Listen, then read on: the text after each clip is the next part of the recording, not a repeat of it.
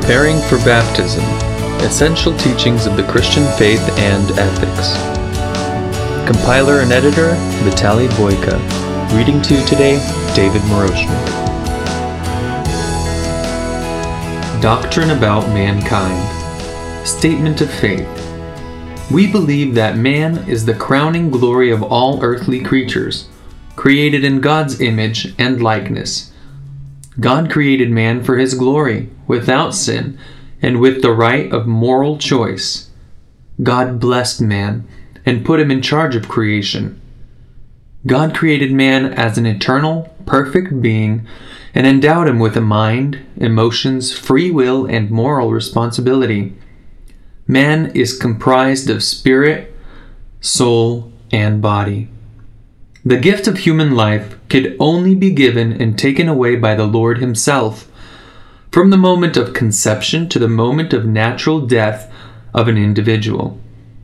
God created male and female, and He has not given anyone the right to alter this natural, God ordained order. Every human being, no matter what their race is, fully possesses dignity and deserves respect and Christian love. Creation of man.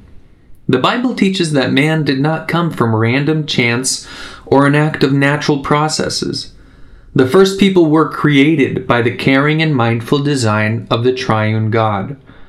Number one, the first man, Adam, was created from the dust of the earth on the sixth day of creation.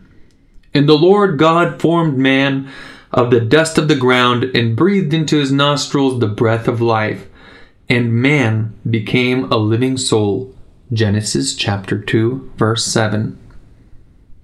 The union of the higher divine principle, the breath of God, with the material creation or dust of the from the earth has resulted in man as a living soul, a conscious person, gifted with reason and free will. Number 2. Man is created in the image and likeness of God. This means that, like God, man is a person who has a mind and a will and the ability to think. So God created man in his own image. In the image of God, he created him. Male and female, he created them. Genesis chapter 1, verse 27. Number 3. Eve was created for Adam to be his wife. Thus, God established the first marriage and defined its purposes to multiply and fill the earth. The nature of man. Man is a unique and perfect creation, possessing spirit, soul, and body. Now may the God of peace himself sanctify you completely, and may your whole spirit, soul, and body be preserved blameless at the coming of our Lord Jesus Christ. 1 Thessalonians 5:23. The words spirit and soul in the scriptures are often interchangeable and are used to indicate the spiritual part of the human identity. However, the difference between spirit and soul is shown clearly in these passages. Number 1. Spirit. We perceive God and have fellowship with Him through our spirit, made alive in Christ. Through our spirit, we have a connection with God. God, in turn, speaks through his spirit to our spirit. The Spirit Himself bears witness with our spirit that we are children of God. Romans chapter 8, verse 16. Number 2, the soul. It's the center of self cognition that's mind, feelings, and will. The soul has a great influence on our self awareness, our character, and our emotional life. Number three, body. We perceive the world with it. The body is the material part of our identity. Through the five senses that's our sight, our hearing, touch, smell, and taste we are able to perceive and cognize the world around us. The fall of man. The first people, Adam and Eve, were free from sin. They had no struggle between spirit and flesh because there was no sin or lust of the flesh. Adam and Eve were initially free from the curse of death. Death had no claim on them until they sinned. Sin brought death. Adam and Eve sinned, causing the fall, and God gave them a single restriction not to eat from the tree of knowledge of good and evil. Adam and Eve deliberately violated this prohibition, and spiritual death was the result. Sin, as well as spiritual and physical death, are inherited by all people.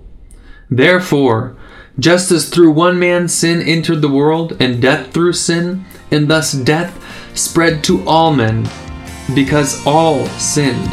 Romans chapter 5, verse 12.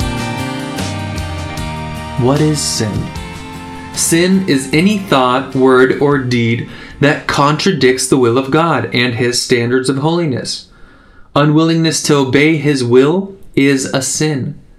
Sin is not only doing what is wrong, but the failure to do what one knows to be right. The thought of foolishness is sin.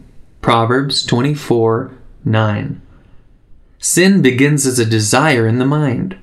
When encouraged and entertained, the desire brings forth an act, and the act leads to death. Sin is often attractive when first contemplated, but hideous in retrospect. How does sin affect people? It darkens the mind. It also deceives the heart. It defiles our thoughts. It smites the flesh and will with guilt. The state of man before and after the fall. Before the fall, our spirit was the dominator, our soul was the role of a servant, and our flesh was an instrument of service.